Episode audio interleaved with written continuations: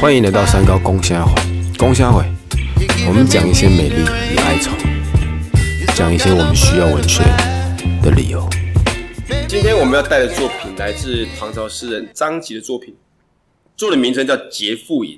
这边要不要自我讲一下名字？你可以说你的本名，也可以说代号，就都都行。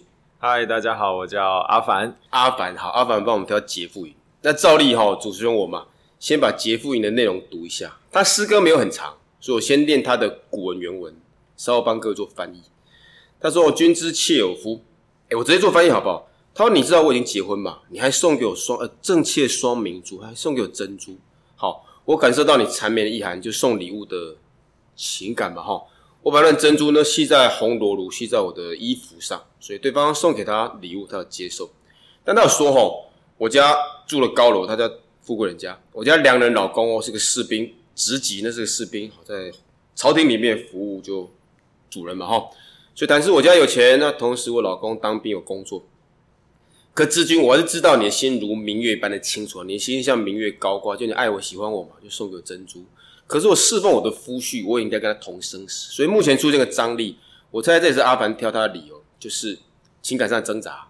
已经结婚的，可能你遇到个心仪的对象，心仪对象可能对你的情真意切，也送礼物给你。好，可让女生做决定。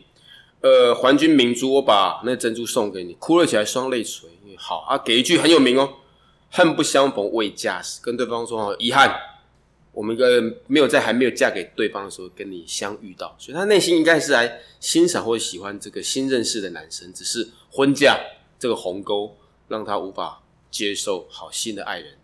好，整篇帮各位文艺还有翻译处理完，那有张力在于哈，已嫁的女子遇到心仪的对象。那对方也很诚恳，送给她珍珠，她也给一片诚心，就挂在自己身上，但最终还得离开他。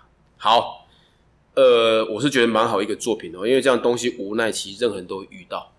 那我们请凡哥帮我们分享一下他有没有自我的看法。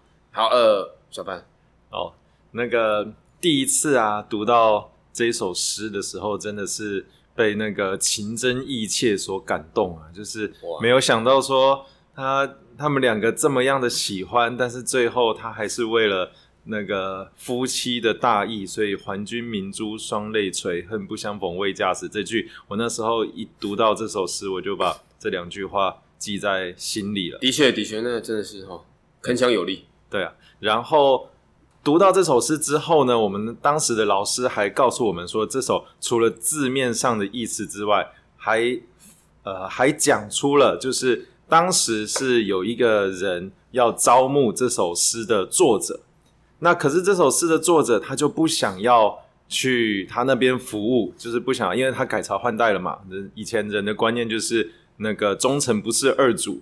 那他又不好直接拒绝他，他又不能跟他说：“呵呵，我才不要跟你去。”所以他就写了这首诗，告诉很委婉的告诉他说：“哇，呃，我也很喜欢你，可是不好意思，很不相逢未嫁时。”所以可能是个隐喻，对不一定是爱情。对，所以那时候读到这首诗，就觉得表面上有表面上的意思，然后背后又有背后的意思，就觉得真的很棒。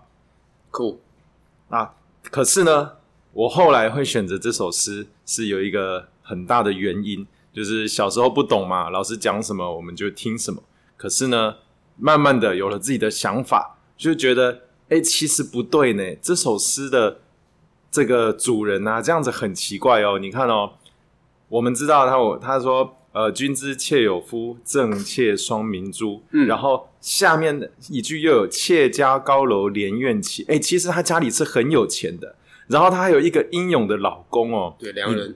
对，你在这样子的状况下，你是跟别人勾勾搭搭，那人家送你两颗明珠，一般来说，你跟别人勾勾搭搭，这两颗明珠你应该是要把它收起来的。可是你收了人家的礼物，你还在朋友圈打卡炫耀，哎，坦白说这样很渣哎。那最后，呃，他给那个人觉得说，哦，他把他的礼物到处炫耀，好像有机会哦。可是他跟他讲说，哦，对不起，你是个好人，我们太晚相遇了。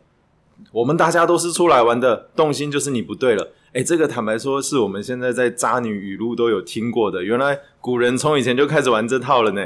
哦，所以原来你最终的解读是那个女生是好有点糟糕，所以因为我听来感觉受害者仿佛是认识他那个男生，他可能刚认识的时候不知道这女生有婚嫁关系，但事后知道那个男生可能投入情感，可能也来不及收回。对好，我我觉得这样理解也对了哈，就有点用有点负面的角度看他，但我希望把它正负面做个抵消。我当然我觉得也可以是负面，就是你已经结婚了，确实接受别人礼物这个不对，那负面。我们拉回正面，情感不是我们可以控制的，你可以骂他一万次渣，但我觉得真正的爱情来的时候，不一定这么好抵挡。所以我们去谈他的无奈，就那一句“恨不相逢未嫁时”。我本想好奇的是，就是小凡，如果你真的不幸遇到这种两难，你当然可以用什么爱情的大义说不行，没有就是没有。但如果真的不幸给你遇到，因为这不是好事，这不是好事。啊，那真的不幸遇到哈，你既有婚嫁，可又遇到一个你觉得好的对象，超越你，想超越好像不对，你觉得可以跟他互动。老师不行啊，老师我才 新婚，你就问我这个问题。班哥刚新婚，所以我才会针对他这个问题。老师，我跟你讲不，过这是哲学议题啊，对，可是真的坦白说，我觉得一个男人就是要把持得住，嗯，这才叫一个男人。好。但我也听别人说，他不想枉然，他不想浪费，他不想让一段值得珍惜的情感就这样消失。我我不是我先讲，我没有否定你，但我听过说，我总算遇到我这辈子值得把握的东西，我要忠于我自己。所以在忠于道德跟忠于自己的情况下，真的就没有两难吗？道德操守就这么可以决定一切吗？是吧老师，你这个问题真的太难。对我很喜欢把它导向哲学议题，去我我喜欢用悲悯心的去对那些做对事也好，做错事也好，我们给他一点空间，也许他真的遇到我们无法解的东西。对，那也是我一直强调文学作品存在的理由。但文学跟哲学有时候会很接近啊，那样一份情真意切把它写下来，我们事后可以用更多的角度去推敲它。因为如果你用现代社会这种快情感的角度，啊，就是骂他嘛，渣女啊、渣男啊，就是一堆很快的东西经过，我们没有时间沉淀跟来回的反复。可是来回反复那样美感，那样无奈，我们会让我们生命有更多思考的可能，不见得鼓励我们做这样的事情啊，但我们会有更多的视野去对各种事物做更多的包容。我觉得那也是好。我觉得投入文学跟哲学思想的一种比较大的真实养分。OK 哈，好，那不再逼问你一个新婚男子的这种尖锐而尴尬的议题来，然后我们走到下一个节奏好不好？造句啊，造句。哦，造句哦，对我有提供你一些词叫你造句，造句这个真的就是面对这样一个作品，那我们让他好凡哥造个句子，这样可以让我们用各种角度对这个作品产生更好的聚焦。有，你有给我一个句子，那我刚好可以连串一个故事，就刚好回到刚刚的哲学问题，那我们就用佛学来回应这个问题，就是 到底哪个句子？就是呃，用如果如果如果今天你想要在一个花丛间挑出一个最美丽的花，哇，那你会一直走，看到第一个株，哎，也许下一株会更好。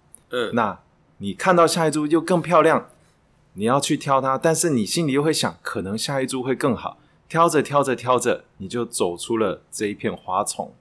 所以我觉得，呃，没有最好的、最漂亮的花。如果说你一直等着，接下来可能会遇到更好的花，那最后你就会离开了这一片花丛。所以我用呃这个句子来回应刚刚的问题。我觉得不错的，这个故事从如果开头很蛮能够对应这样主题哈。好，如果你一直想要追求更好，带着私心或者更多的欲望，基本上你会失去更多。可以的，所以某个角度跟这个故我们上述的主题有那么一点关联，而且蛮有趣。所以应该怎么办？所以我突然想到，如果你实际问我在花园当中，我们要直接摘喜欢的，还是一路找？我猜以我的个性，我会直接摘喜欢的。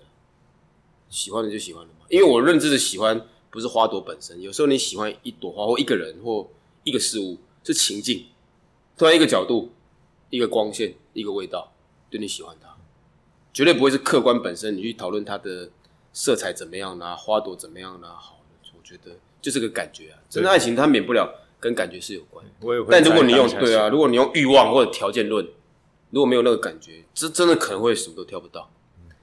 OK，好的一个好结论。来，那再讲讲我们还有什么？哎，唱歌啊，唱歌，唱歌。唱歌。你有想到什么样的歌曲是？不用太长了，就是几句也好。唱歌？那老师，你看不看《灌篮高手》？你有看吗？我看了，但没有很投入，像你们那么热衷。所以你要唱他的。老师，我跟你讲，我看《灌篮高手》从头到尾看到哭啊。OK，我跟我老婆一起去看，我在旁边哭的，我都不敢擦眼泪啊。好，那整个结束之后，我老婆说：“哇，你你那眼睛是怎么回事？” 我说：“我从头哭到尾啊。诶为什么他会他动了的点在哪？”因为我是那个，我是因为看到《灌篮高手》才开始打篮球。哦，，对，然后他从以前我们的呃，就是那个故事章节，它只有漫画，然后现在变成了动画，它突然动起来了，就等于是个时代的感动。对他卖的是情怀，是我这个年代的情怀。那、一看到他开始动起来，我是整个就好像呃有一些爱国人士，呃不有一些老兵，他可能突然回到大陆后，对，突然回到大陆，或者是听到以前他家乡的歌，他哭啊感动，我们也不知道他到底在哭什么，但那是他的情怀。那你要唱里面的哪一小段？嗯唱，哎，他是日文还是中文？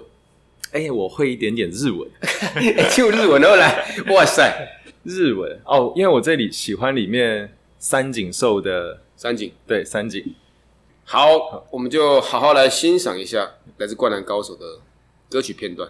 世界が終わるまでに 離れることもない。そう願いていた幾千の夜と戻らない時だけがなぜか輝いではやつれきだ心までも壊す。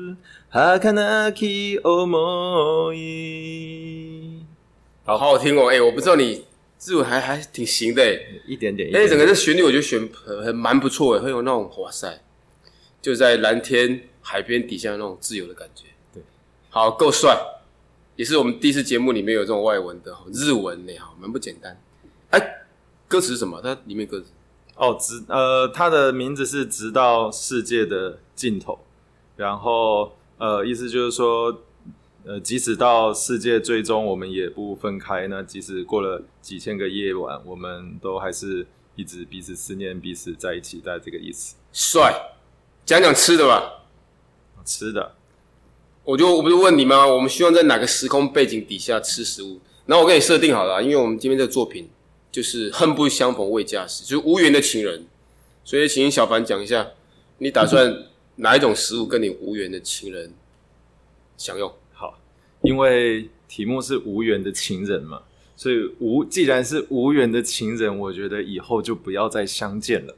那既然不要再相见，我就挑一个我最不喜欢的食物，就是生鱼片。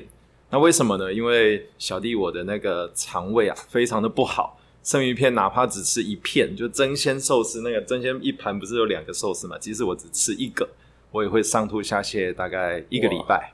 哎，所以我就干脆跟我这无缘的情人呢一起吃生鱼片，嗯，这样子我就会投射出原来不好的回忆，我就再也不会想要想起这一段不好的回忆了。我们就吃蛮个生鱼片，聪明就吃个生鱼片吧。我会建议你点个二十盘，那 cookie 哈绕再绕细，就以后就不用再想到这个事情。OK，好了，蛮有趣，生鱼片跟好无缘的情人。好啦，这个礼拜非常感谢凡哥帮我们走一趟录这个音哦。好，来，那我们就告一个段落，跟听众朋友说个再会。好，谢谢。那大家要记得支持这个好的频道，谢谢，拜拜。好，拜拜。